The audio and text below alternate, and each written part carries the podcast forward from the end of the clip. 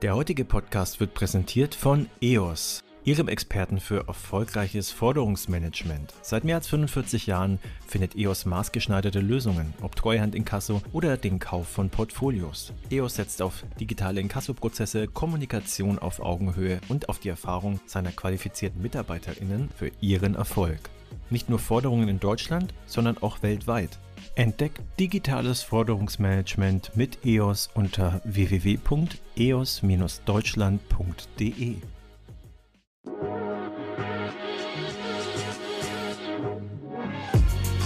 Payment and Banking, der Podcast aus der Mitte der Fin, Tech und Payment Branche. Mit eurem Host Jochen Siegert. Herzlich willkommen zum Fintech-Podcast von paymentbanking.com.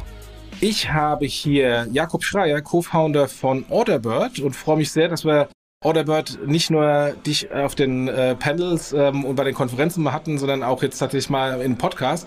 Auf jeden Fall. Freut mich hier zu sein. Danke für die Einladung. Kannst du erstmal ein bisschen was kurz zu dir sagen? Du bist äh, Co-Founder und Chief Strategy Officer. Wo kommst du her? Was, was waren die Gründe, Orderbird zu gründen? Wie bist du dazu gekommen? Ganz kurz ein bisschen Background zu dir. Mein Name ist Jakob Schreier, bin 38 Jahre alt, komme gebürtig aus Bamberg, aus Franken, habe zwei Kinder, zwei Töchter, eine kanadische Frau, die habe ich damals in New York kennengelernt, sind dann für, nach Berlin gezogen für die Gründung von Orderbird und mittlerweile leben wir zwischen Lissabon und Berlin. Das heißt, Familie ist fest in Lissabon und ich pendel so ein bisschen hin und her. Zur Gründung, die Firma Orderbird haben wir damals 2010, 2011 zu viert gegründet mit Bastian Schmidtke, Arthur Hasselbach, Patrick Brien und eben ich war mit dabei.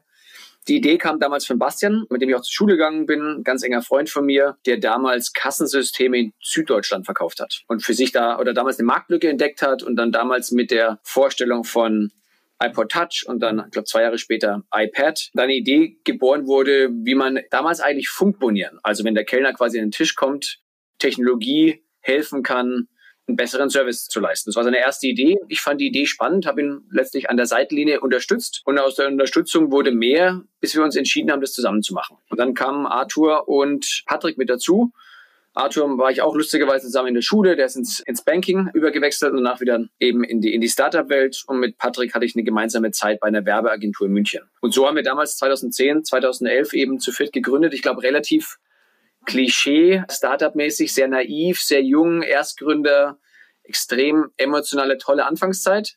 Ich glaube, eine super Zeit so für, die, für das Thema Erfahrung und was wir alles da gemacht haben, aber natürlich auch eine extrem anstrengende Zeit. Aber genau, so kamen wir zur Gründung von Orderbird. Ich habe irgendwie gelesen, der Vorbereitung, das, das, erste, der erste Test war im P1 in München. War das tatsächlich so der Fall? Ja, yeah, ja. Und wie seid ihr an die rangekommen? Weil ich meine, das ist ja, ist ja gleich noch so äh, hochprofessionelles Restaurant oder, äh, oder Club. Haben die, haben die euch vertraut oder, oder wie seid ihr da rangekommen?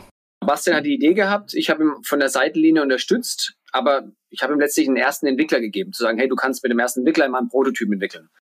Dann habe ich zeitgleich damals, ich habe noch in New York gewohnt, habe für Red Bull gearbeitet, habe abends im Nachtleben damals den Geschäftsführer vom P1 kennengelernt. Der war damals auf seiner Hochzeitsreise mit seiner Frau und hat erzählt, dass sie das P1 gerade komplett umbauen und eben auch ein neues Kassensystem einführen wollen, was irgendwie moderner ist. Und dann war damals die Idee, hey, ich habe einen Freund, dem helfe ich eh ein bisschen wir könnten doch was für euch entwickeln. Und ich glaube, in der gleichen Woche fast in New York habe ich noch jemanden kennengelernt, der gesagt hat, hey, ich finde die Idee gut, ich würde es vielleicht sogar mitfinanzieren. Das war damals Carlo Kölzer, der gesagt hat, wenn ihr das alle irgendwie richtig macht und in einer Stadt und nicht einer hier und der andere dort, dann könnte ich mir überlegen, das eben mitzufinanzieren und euch zu unterstützen und euch auch so ein bisschen zu coachen. Und so hatten wir letztlich aus, aus einem Zufall den ersten Kunden, der mit uns gemeinsam damals eigentlich einen Prototypen oder ja, so eine Art MVP entwickelt hat. Und es war, muss man auch dazu sagen, ein Produkt, was damals nur fürs P1 zugeschnitten war. Und in der Phase hat sich dann für uns dann auch eine größere Vision entwickelt, zu sagen, hey, wir haben jetzt nicht vor, zum nächsten P1 zu laufen und dem wieder ein Projekt zu verkaufen, was nur auf ihn zugeschnitten ist, sondern die Idee hat sich danach geformt, zu sagen, nee, wir wollen eigentlich ein Produkt entwickeln, was für die ganze Gastronomie funktioniert und nicht eine Auftragsarbeit ist. Und das war dann diese Idee, wie können wir eben unabhängige Gastronomen unterstützen, genauso professionell zu arbeiten wie die Großen. Aber das P1 war damals eine, eine Customization, also eine Einzelanfertigung fürs P1. Hat, wenn man ganz ehrlich ist, auch irgendwie bei der Wiedereröffnung die Nacht fast durchgehalten, gut funktioniert, war aber dann letztlich ein schwieriges Projekt, aber nach außen hat es unheimlich toll gewirkt. Nach innen war es ganz schön schwierig. Wir wurden an dem Abend der Eröffnung und es ist ja eh schon eigentlich fatal, ein neues Produkt am Tag der Eröffnung zu launchen, also ohne eine Testphase. Wir wurden an dem Tag auch fertig, haben es dann quasi am Tag der Eröffnung mit rotem Teppich, P1-like, mit vielen Celebrities, haben wir das Produkt erst installiert. Ich hätte eigentlich damals aus New York einfliegen sollen, habe mir noch die Hand gebrochen. Das heißt, Bastian musste vor Ort alles alleine machen. Wir haben es ungetestet am Tag der Eröffnung installiert und dann hat es zumindest bis früh um drei oder vier, vier Uhr früh funktioniert. Ist dann irgendwann, glaube ich, kurz, ja, also früh in den Morgenstunden irgendwann zusammengebrochen. Aber da war es dann relativ egal, da war die Party dann fast zu Ende und alle waren betrunken und irgendwie das war, hat nach, nach außen zumindest keiner mal mitbekommen. Und war da schon, war da schon Payment integriert? Im ersten Schritt war es nur das Kassensystem. Das heißt, wir haben die ersten zwei Jahre wirklich rein auf dem Thema, wie können wir Prozesse und das Kassensystem neu erfinden und haben dann zwei, zweieinhalb Jahre später angefangen. Damals hatten wir so ein Mini-Intermezzo mit der Wirecard, haben so die ersten Dongles rausgebracht. Das heißt, über einen Audio-Jack mit die Kreditkarte swipen, ähnlich wie bei Square hatten wir so ein Pilotprojekt, haben wir dann glücklicherweise dann Richtung Concardis und Richtung einem M-Post-Device geschiftet, also einem richtigen Payment Terminal über eine Bluetooth-Connection weg von diesem Audio-Jack und Swipe. Ja, Okay. Und es gibt ja immer diese Diskussion, wo gehst oder wo fängst du an? Ihr habt ja im Kassensystem angefangen, habt euch dann vom Kassensystem ans Terminal gearbeitet. Es gibt ja auch die Überlegung, umgekehrt zu machen, also mit diesen Smart Post Terminals, wo du da äh, Software installieren kannst. War das strategisch oder war es einfach so, weil ihr gekommen seid, ich will erstmal nur ein Kassensystem machen und Payment ist dann quasi nur ein Puzzlestück, was noch fehlt und da hole ich mir irgendwie von der Wirecard oder von der Concardis einfach nur so ein Payment Terminal? Also es war eine Software-Idee. Es war nicht von Tag eins eine Payment-Idee, aber ich glaube, wir waren sehr, in Anführungsstrichen, nach vorne schauend und haben relativ schnell für uns diese Payment-Komponente entdeckt und auch schon in den Anfangsjahren quasi gekämpft. Ich weiß noch, wir hatten Meetings teilweise mit, was die Namen sagen soll oder nicht, ums iPad oder um den iPod Touch so ungefähr rumwickeln können, aber keine wirklich modernen Lösungen. Das heißt, wir haben für uns, nochmal, als definitiv als Softwarefirma angefangen, haben relativ früh gemerkt, dass wir glauben, Kassensystem, Software und Payment zusammengehören und haben uns dann aber in kleinen Schritten immer quasi näher zum Payment bewegt. Waren am Anfang oder viele Jahre so eine Art ISO, ne? eine unabhängige Sales-Organisation, haben quasi verkauft, haben uns ja jetzt vor der Übernahme zum Payment Facilitator hinentwickelt oder sind da gerade in den letzten Zügen dabei, haben aber gemerkt, dass wir natürlich wenn wir die Beziehung und die Customer Journey besitzen, eben das Payment, wie wir glauben, auch besser gestalten können für ein kleines Business. Also vom Onboarding, wie der Flow funktioniert, von wie ich meine Produkte eingebe, abrechne und dann nicht den Betrag übergeben muss, weniger Fehler und dann auch für die Zukunft, wie wir glauben, dass das der Grundstein ist, also Software, Kassensystem und Bezahlen eröffnet dann die Tür oder öffnet die Tür für neue Produkte, also Financial Services, wie eben, was wir jetzt oft in letzter Zeit hören, Kredite rausgeben, Cash Advance, neue Möglichkeiten. Ich glaube, das kommt dann erst, wenn Software und Payment in der richtigen Art und Weise zusammenspielen. Und warum habt ihr dann da Partner gesucht und Payment nicht gleich komplett selbst gebaut? Oder war das einfach die Zeit noch nicht so weit, dass man sagt, komm, das Ding, bisschen Payment äh, baue ich selbst in-house? Ich glaube auf beiden Seiten. Payment wird wahrscheinlich oft unterschätzt und definitiv Kasse auch. Und ein Kassensystem ist ein relativ tiefes Brett. Ähm, ich weiß, wir hatten auch viele Marktbegleiter, die auch neu dazugestoßen sind, sich das auch oft viel leichter vorgestellt haben. Genauso wie wir auch. Wenn ich mir meine ersten Pitch-Decks angucke, hatten wir natürlich irgendwie vor, nach drei Jahren schon ganz woanders zu sein. Und es dauert, ne, hat Vielzahl von Jahren mehr gebraucht, um ungefähr bei der Hälfte anzukommen. Das heißt, Kassensystem, du greifst ja extrem tief in die Prozesse von so einem Restaurant, zumindest damals ein. War einfach ein tieferes Brett wahrscheinlich und da hatten wir vollen Fokus. War natürlich auch, obwohl wir für Deutschland, für das Thema Kasse, glaube ich, super gefundet waren und irgendwie die, das meiste Funding zur Verfügung hatten, waren wir trotzdem zu klein aufgestellt, um wirklich beide Themen von Tag eins voranzuschieben. Dementsprechend haben wir uns voll auf die Kasse fokussiert konnten dann mit dem Thema über so ein ISO, über eine integrat, äh, über eine gute Partnerschaft schon, wie wir glauben, das Beste rausholen. Und dann ist natürlich so ein bisschen, das ist vielleicht Halbwissen, ab welcher Größe macht es denn wirklich Sinn? Und wir haben für uns damals eben so eine Art eine Zahl äh, definiert, ich glaube über 500 Millionen Transaktionsvolumen von unseren Kunden.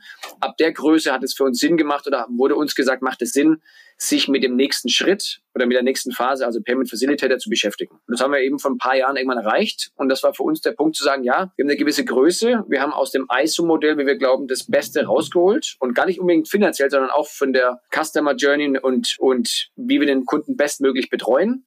Wie können wir jetzt eben in die nächste Phase? Und da war für uns Payment Facilitator ein gangbarer Weg und was ja einem auch große Firmen wie irgendwie Toast oder Lightspeed ein Stück weit ja ein, zwei Jahre davor vorgemacht haben. Und du hast kurz Wettbewerb angesprochen. Also wenn ich mir schaue, ihr wart am Anfang, gab es etliche von euch, die mit euch konkurriert haben. Viele sind weg. Was habt ihr denn anders gemacht, dass ihr heute noch da seid oder dass ihr euch in dem sehr kompetitiven Markt auch durchgesetzt habt? Weg muss man natürlich entscheiden. Manche haben es nicht geschafft und manche wurden gekauft. Ne? Oder viele wurden auch gekauft. Und Aber ich sehe de facto eigentlich immer nur Orderbird. Also aus meiner persönlichen Wahrnehmung, ich sehe immer nur euch. Gut zu hören. Also A, glaube ich, wird, wurde POS, also Kasse, oft unterschätzt. Das heißt, aus anderen Industrien, es gab eine Zeit lang, das sind die ganzen Gutscheinplattformen und Deals, also sowas wie damals Groupon und dann auch hier Deutschland Daily Deal und Co., hatten Versuche in das Feld einzutauchen, genauso wie die, die Lief äh, Lieferplattformen, Deliver Hero und Co. Und ich glaube einfach trotzdem, dass es, also A gibt es, glaube ich, andere Geschäftsmodelle, die damals zumindest schneller wachsend waren und dementsprechend sexier. Das heißt, nicht jeder hatte Interesse an dem Feld und manche haben sich einfach leichter vorgestellt, haben gemerkt, oh, das ist sehr langwierig und in, im ersten Schritt sehr langsam. Dementsprechend ist Interesse verpufft von manchen Seiten und auf der anderen Seite macht es natürlich auch Sinn, wurden manche Firmen früh einfach gekauft, wenn andere gesagt haben, ja, wir wollen Sachen zusammenbauen. Wir haben, glaube ich, nochmal in den ersten Jahren konnten wir Geld raisen, konnten wir gute Partner gewinnen und hatten am Ende vom Tag, glaube ich, einfach Durchhaltevermögen und haben uns jetzt wirklich die letzten elf Jahre lang auf das Thema fokussiert und sind in relativ kleinen Schritten, Schritt für Schritt zu dem Punkt gekommen, wo wir jetzt endlich eine Masse haben und eine Größe haben, dass wir zumindest für Dach eine gute Bekanntheit haben und eine super Marktposition. Genau, deswegen glaube ich, gibt es nicht einen Grund, aber verschiedene Gründe, aber Komplexität, das Thema Kasse. Und dann im anderen Schritt einfach frühe Zukäufe waren, glaube ich, die beiden Merkmale, warum relativ viele Firmen in Anführungsstrichen wieder verschwunden sind. Ja. Den einzigen, den ich mal noch sehe, ist, ist SumUp. Seht ihr die überhaupt als Wettbewerber, weil die ja eigentlich eher nur die Zahlungsfunktionalität und da eher breit machen, auch außerhalb des Verticals. Seht ihr die als Kooperationspartner? Also kann ich überhaupt ein SumUp-Terminal in Orderbird einbinden oder ist das gar nicht möglich? Also insofern, die sind so, also finde ich, noch am ehesten übrig geblieben und am nächsten an euch dran. Genau, die sind natürlich auch global und irgendwie zwei, drei Ecken größer als wir. Ich würde sagen, vor ein paar Jahren hätten sie auf jeden Fall mehr Kooperationspartner sein können. Jetzt werden sie mehr und mehr Wettbewerb, weil SAMAP natürlich auch mehr in Kasse investiert. A, bauen sie gerade ein eigenes System. B, haben sie ja auch Zukäufe getätigt in dem Feld.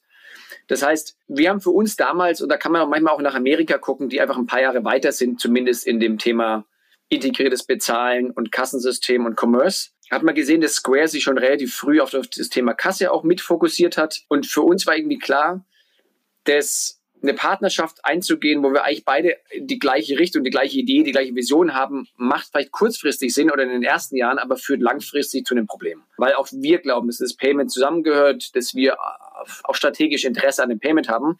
Dementsprechend haben wir uns in den frühen Jahren irgendwie gegen eine Partnerschaft mit SumUp und damals auch iSettle und Co. entschieden sind den Weg eher mit klassischen Partnern gegangen und dann im zweiten Schritt eben, ähm, um selber zu machen und sehen mittlerweile SumUp schon als Wettbewerb, weil eben das Thema Kasse mehr und mehr Fokus für sie wird.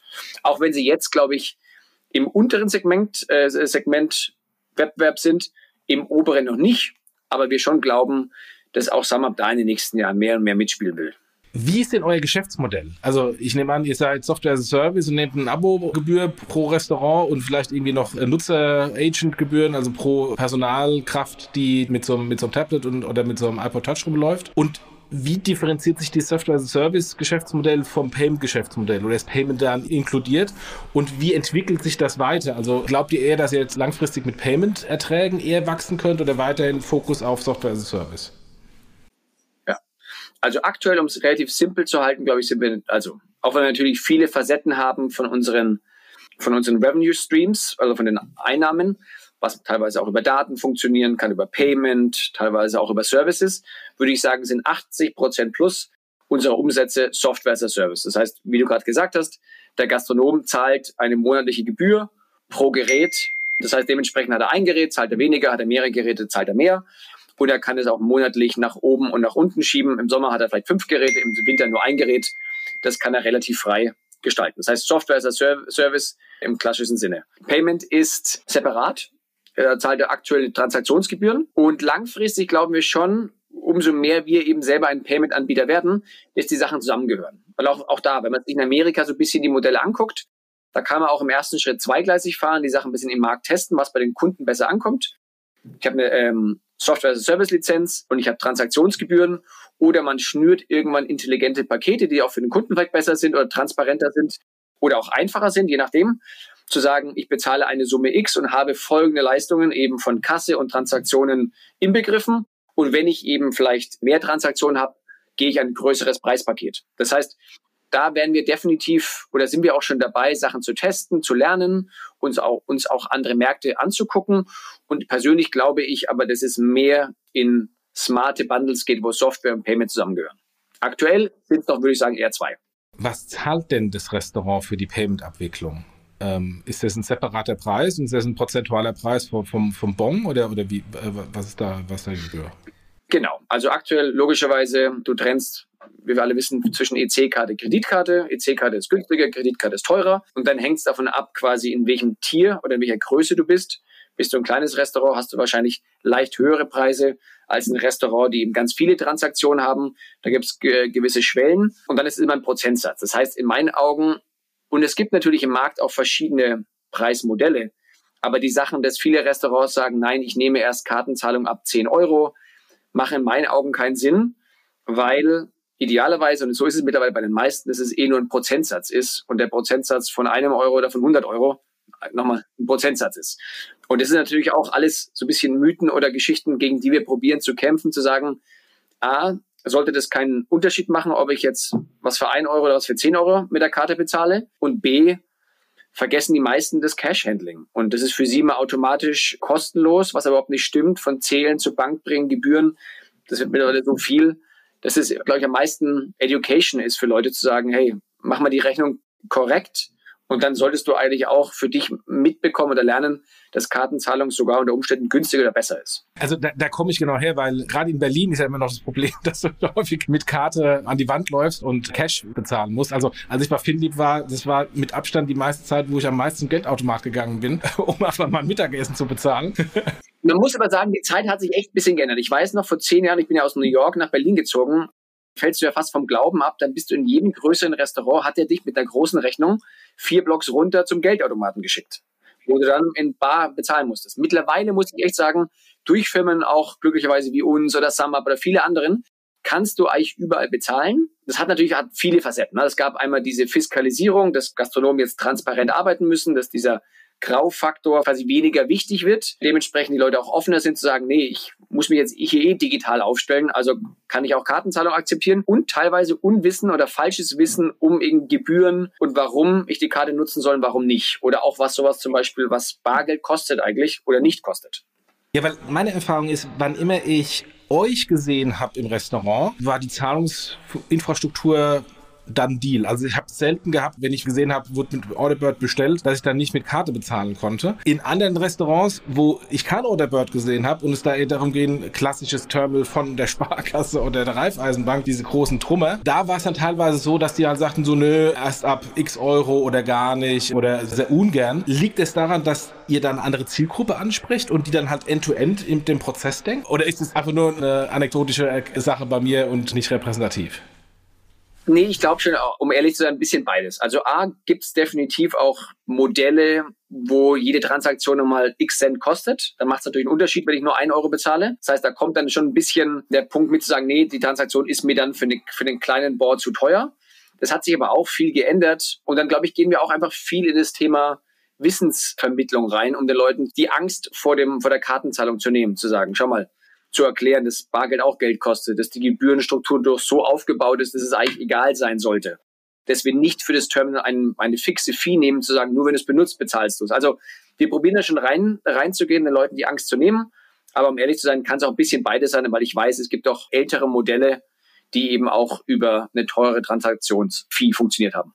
Ich habe jetzt gesehen im Handelsregister oder im Unternehmensregister, nicht Handelsregister, im Unternehmensregister, ähm, die letzte öffentliche Bilanz ist von 2020. Da, das war das Jahr, wo er gerade profitabel wurde. Was mich da überrascht hat, war, dass gerade in der Corona-Zeit eure Erträge massiv nach oben gegangen sind. Eigentlich hätte ich erwartet, genau das Umgekehrte. Wie kann das denn sein? Waren die Kunden so loyal ähm, oder habt ihr einfach da wahnsinnig Absatz gemacht und seid dann quasi mit Eröffnung der Restaurants wieder äh, durch die Decke gegangen?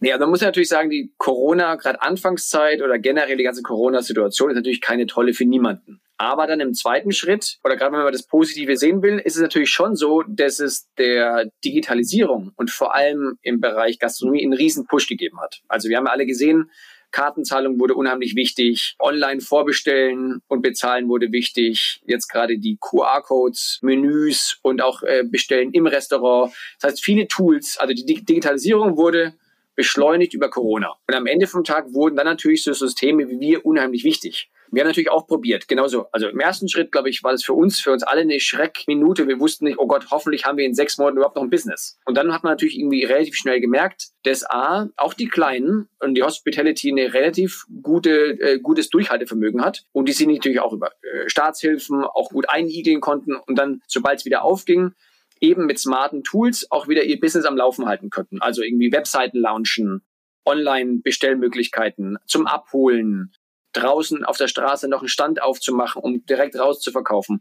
Und dann waren letztlich Systeme wie wir natürlich die, die ihnen genau dabei geholfen haben. Das heißt, das war im zweiten Schritt dann natürlich dann schon für uns eine gute Situation, auch wenn ich es unter Vorbehalt sagen will, ne? um die Gastronomen dementsprechend gut zu unterstützen. Und Digitalisierung wurde natürlich groß nachgefragt. Dementsprechend, oder man muss auch dazu sagen, dass zur gleichen Zeit die in Deutschland ja die Fiskalisierung war. Das heißt, na, der Staat hat zur gleichen Zeit ja letztlich eingeführt, dass jeder ein digitales Bestellsystem haben muss. Das heißt, da hat Corona und Fiskalisierung beides in die gleiche Kerbe geschlagen.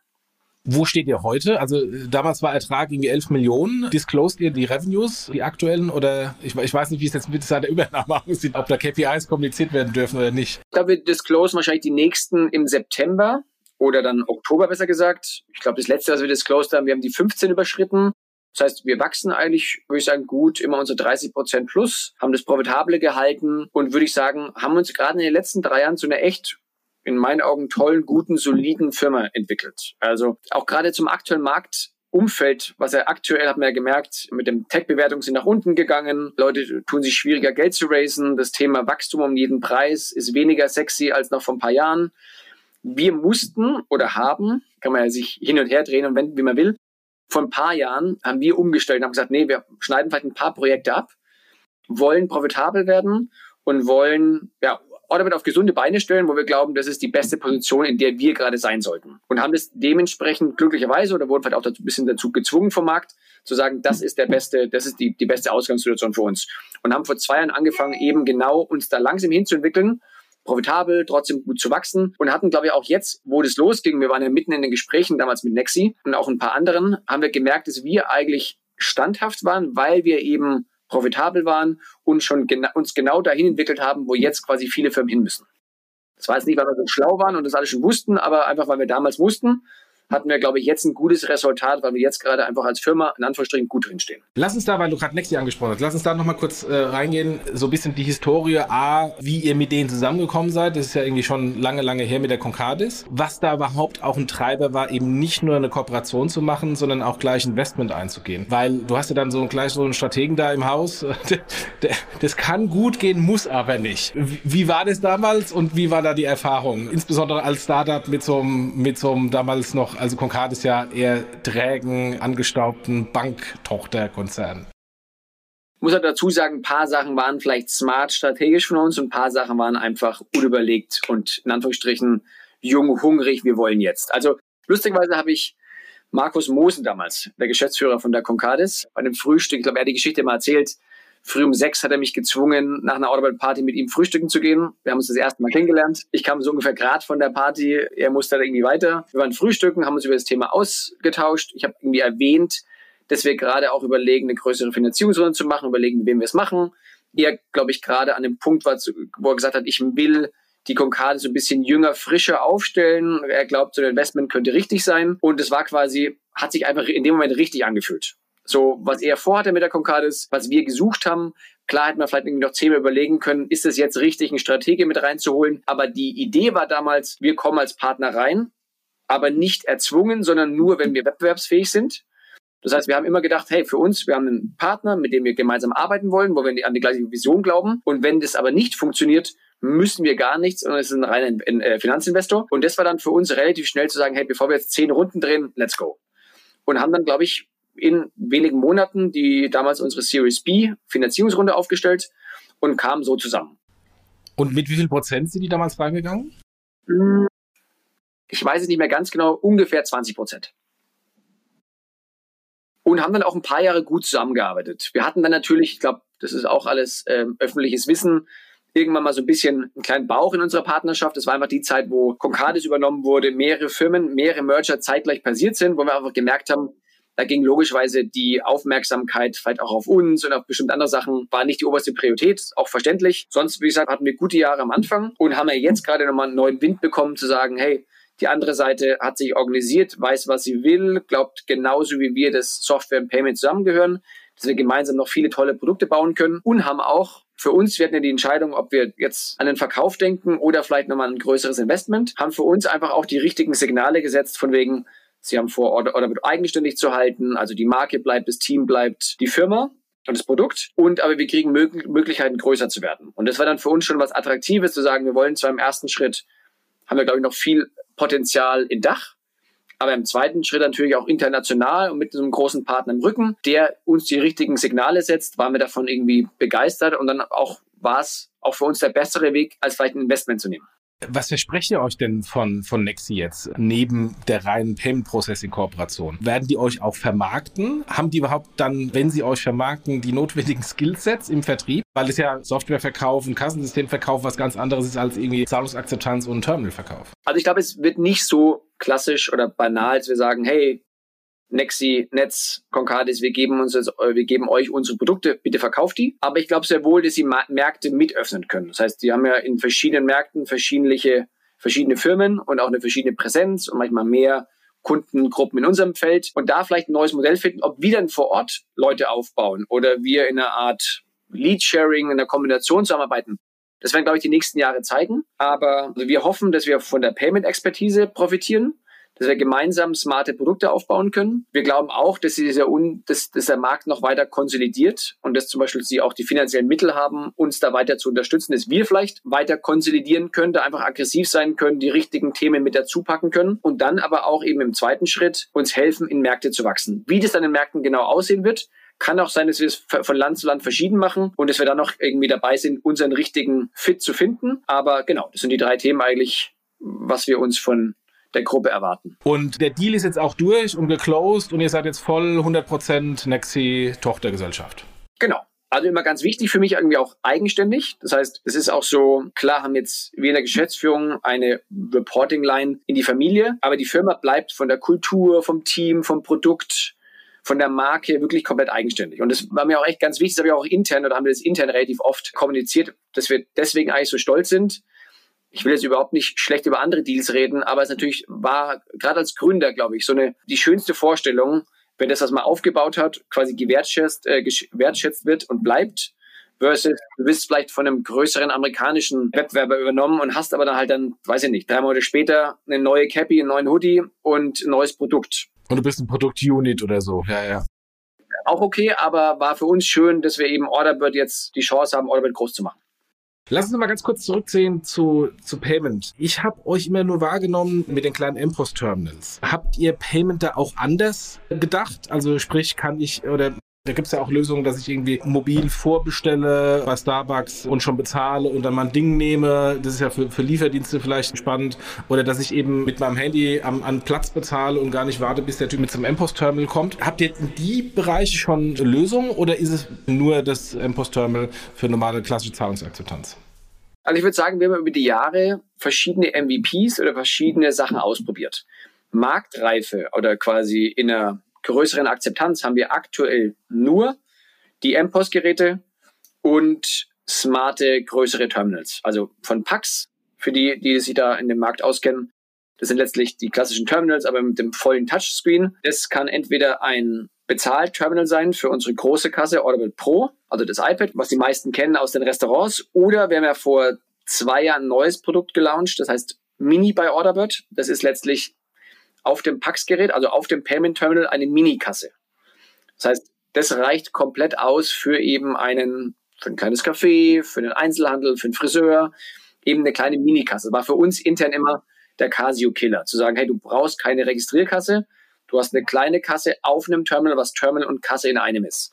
Ist jetzt fürs große Restaurant nicht das Richtige, aber ist quasi, das ist eigentlich, würde ich sagen, auch das beste Produkt, was in dem Fall Netz, Nexi und Orderbet vereint, was Kasse, und Payment in einem Device. Genau, das sind die Sachen, die wir gerade in der Marktreife haben. oder die wir quasi draußen haben und eine hohe Stückzahl. Und dann haben wir eben schon früh viele Sachen ausprobiert. Eben das Sachen wie vorbestellen und halt auch direkt bezahlen. Aktuell, was so ein bisschen ein Hype-Thema ist, eben mit einer, mit dem QR-Code am Platz die Menükarte angucken aber dann auch direkt bestellen und bezahlen. Die Sachen werden dann geliefert. Da sind wir natürlich mit dran, da testen wir, da gucken wir uns Sachen an, bauen wir selber, kaufen wir zu. Das sind die logischen Überlegungen, die wir gerade da haben. Aber ich glaube, so von der Idee sind wir voll committed, dass wir glauben, dass Payment immer mehr in Services integriert wird. Das heißt, das klassische Terminal, wo ich hingehe und quasi nur einen Betrag bezahle, wird in unseren Augen über die nächsten Jahre immer weniger und weniger. Und überall, wo ich Payment direkt an den Service connecte, das wird in unseren Augen mehr. Das sieht man von Taxi und Uber. Ich mache eigentlich eine Taxibestellung mein Payment hängt direkt dran. Ich bestelle Essen, habe direkt bezahlt. Ich bin im Restaurant, kann noch was machen. Das heißt, über einen Service Payment anzudocken, ist für uns Zukunft und dementsprechend müssen wir an den Themen ganz nah dran sein und haben da so ein bisschen auch unsere Finger mit drin. Und wäre das dann auch eine Erweiterung des Service und der, oder Kassensoftware außerhalb des Verticals Restaurants oder Gastronomie? Also wir sind seit zwei Jahren eh schon mit dem Mini-Produkt gerade in anderen Bereichen. Also wir machen ja auch Friseure, Retail, genau, eh schon mehrere, aber da halt noch in Anführungsstrichen bei den kleineren Kunden. Ob wir im nächsten Schritt vielleicht auch ähnlich wie mit Orderbed Pro auch in den Retail, in den höheren Retail gehen, ist noch eine strategische Entscheidung, glaube ich, eher wann wir das machen. Aber wäre eine logische Konsequenz. Aktuell fühlen wir uns sehr wohl eben ein Experte in der Gastronomie zu sein und im unteren Segment mit Orderbird Mini ein tolles Produkt zu haben. Und jetzt mal nach vorne geschaut, wo ist denn Orderbird in zwei bis drei Jahren und wo ist Orderbird in fünf Jahren? Außer der Tatsache, dass ihr selbstständig seid. Aber wo geht eure Planung dahin? Ja, also wenn ich die Augen zumache, mir was wünsche, und das ist natürlich immer so auch der Glaube zu sagen, warum haben wir das jetzt mit Nexi gemacht?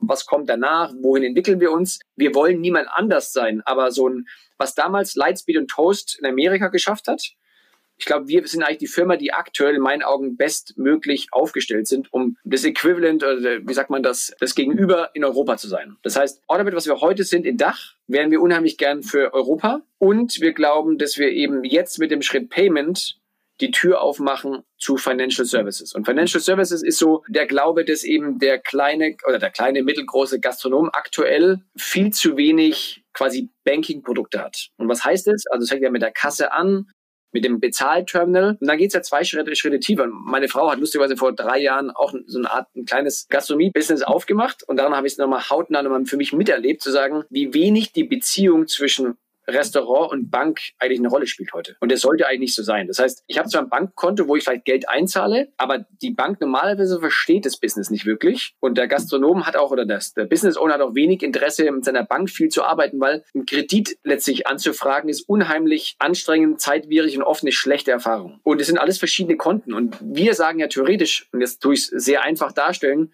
wenn ich eine Kasse habe, und ein Bezahlterminal und das Geld reinkommt, also der, der Gast bezahlt, dann haben wir indirekt quasi einen Merchant-Account. Dann könnte das aber auch gleich ein Bankkonto sein. Und dann kann ich doch von meinem Bankkonto, was dann live quasi auf das Konto gebucht wird, auch direkt bestimmte Überweisungen tätigen. Karte für einen Einkauf. Alles. Wir sollten ihm eigentlich genau eine Kreditkarte oder eine EC-Kreditkarte mit issuen, also rausgeben, zu sagen, hey, du kriegst eine tolle emotionale Karte, für dein Business, die deine Sprache spricht, mit der du dann quasi auch live bezahlen kannst. Und übrigens, weil du bei uns schon seit zwölf Monaten Kunde bist, kennen wir dich und wir wissen deine Kasse, von der, von der Kasse haben wir alle Daten, haben wir ein besseres Scoring, können wir sagen, können wir dir drei Monate Cash Advance geben. Und der Rückfluss funktioniert ja auch über uns. Das heißt, wir können Produkte launchen und rausgeben, die andere in einem Einzelsegment gar nicht geben können, weil wir letztlich 63 Grad alles verstehen. Es geht weiter bis ins Tipping für die Kellner, das auszubezahlen und nicht über Umwege. Das heißt, da gibt es viele smarte Lösungen, die wir wirklich disrupten oder neu aufsetzen können, wenn wir diesen Kreislauf schließen können. Und ich glaube, da sind wir einfach aktuell gut aufgestellt und ich hoffe, dass wir den Fokus halten und die Sachen auch dann so eintreffen, wie wir uns das vorgenommen haben, um genau das aufzuzeigen. Klassisch Buzzword Bingo, Embedded Banking. Exactly. Da ist ein Hire mir, also als, als das durchgegangen ist, als dass die Katrin Stark zu euch kommt als CEO, da ist das sofort bei mir hochgekommen nach dem Motto, ah, guck mal an, jetzt holen sich mit der Katrin auch jemand, der natürlich auch A, diese, diese Bankexpertise hat und gegebenenfalls sollte man dann irgendwie auch eigene Lizenzen beantragen, auch die notwendigen Führerscheine hat. Also insofern, das ist auch mit dem, mit der Aussage, die du gerade sagtest, mehr Services anbieten im, im, im Banking, auch so das Signal, wo, wo die Zukunft hingeht. Genau, also 100 Prozent. Und es war natürlich auch dann, glücklicherweise hatten wir eine gewisse Größe, dass wir jemanden wie die Katrin eben auch von uns begeistern konnten. Mit der Entscheidung, dass wir eben Payment Facilitator werden, eine Payment-Strategie uns vornehmen und darauf quasi hinarbeiten, war klar, dass wir natürlich dementsprechend auch mehr Expertise brauchen. Und dann sowohl im Leadership-Team als auch in verschiedenen Departments einfach mehr Expertise brauchen. Und natürlich unheimlich stolz waren, dann auch Katrin von uns überzeugt zu haben, zu sagen, hey, komm an Bord, wir haben hier was vor uns, was eben in Lizenzen reingeht, in zukünftige Innovationen und glaube ich auch, eine, wie gesagt, eine, eine gute Größe gerade, nicht zu klein, also groß genug, dass wir Sachen bieten können und nicht zu groß, dass wir jetzt in, hoffentlich in Bürokratie versinken und noch genug bauen und machen können. Also von daher definitiv ein Key-Hire und war genau die Entscheidung zu sagen, wo möchten wir sein in drei Jahren. Klasse. Das sind eigentlich alle meine Fragen. Historie, wie ihr so weit gekommen seid und Zukunft. Hast du noch was, was du, was du loswerden möchtest?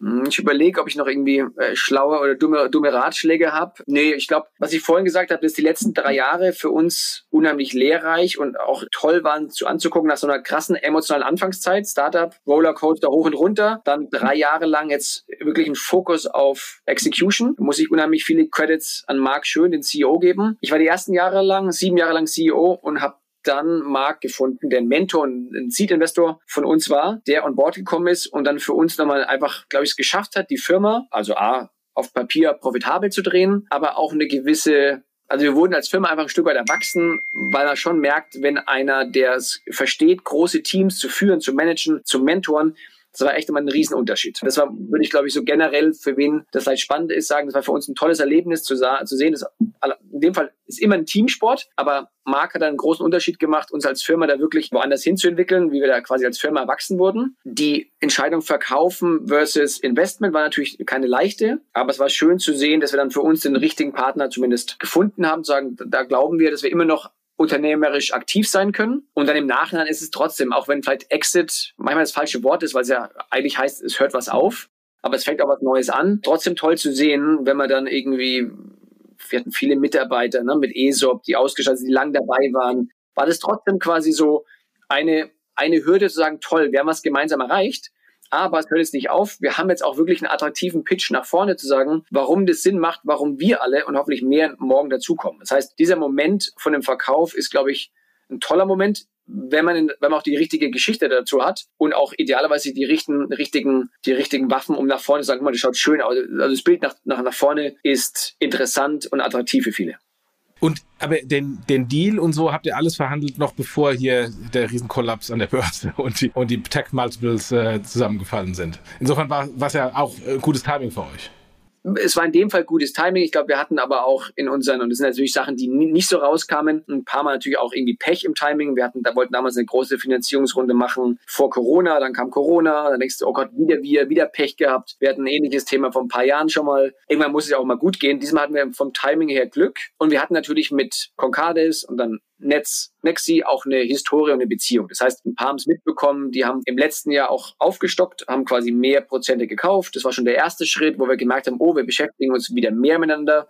Das Interesse wird größer, die Strategien alleine. Das heißt, es war dann eigentlich ein logischer Prozess. Es war dann für uns nur am Ende vom Tag, waren wir wirklich in einer guten Position, dass wir einfach auch eine Alternative hatten und uns dann quasi aktiv oder bewusst entscheiden konnten. Gehen wir Weg A oder gehen wir Weg B? Spannend. Vielen, vielen Dank für, für die ganzen Informationen. Und ähm, der Weg endet ja jetzt nicht mit dem Exit, wie du richtig sagst. Lass uns, lass uns in Kontakt bleiben. Gerne auch bei unseren Konferenzen mal wieder auf eine Bühne kommen, dass wir, dass wir von eurem weiteren Weg profitieren und Informationen sharen können mit, mit allen unseren Zuhörern und, äh, und Zuschauern. Insofern vielen, vielen, vielen Dank, Jakob, für, für die ganzen Insights. Und äh, ja, bis demnächst mal wieder. Super. Vielen, vielen Dank. Danke, dass ich hier sein durfte. Wie gesagt, letztes Statement ist, bei uns hat immer Carsten Masch mal gesagt, wichtig ist, wenn ein Flugzeug startet und wenn es landet. Und bei unserer internen Speech haben wir gesagt, wir sind gestartet, wir sind äh, gelandet, wir haben jetzt neu getankt und heben gerade wieder ab. Dann äh, drücke ich die Daumen, dass äh, der, der nächste Flug auch sehr lange und sehr hoch wird. danke, liebe Grüße. Mach's gut, danke.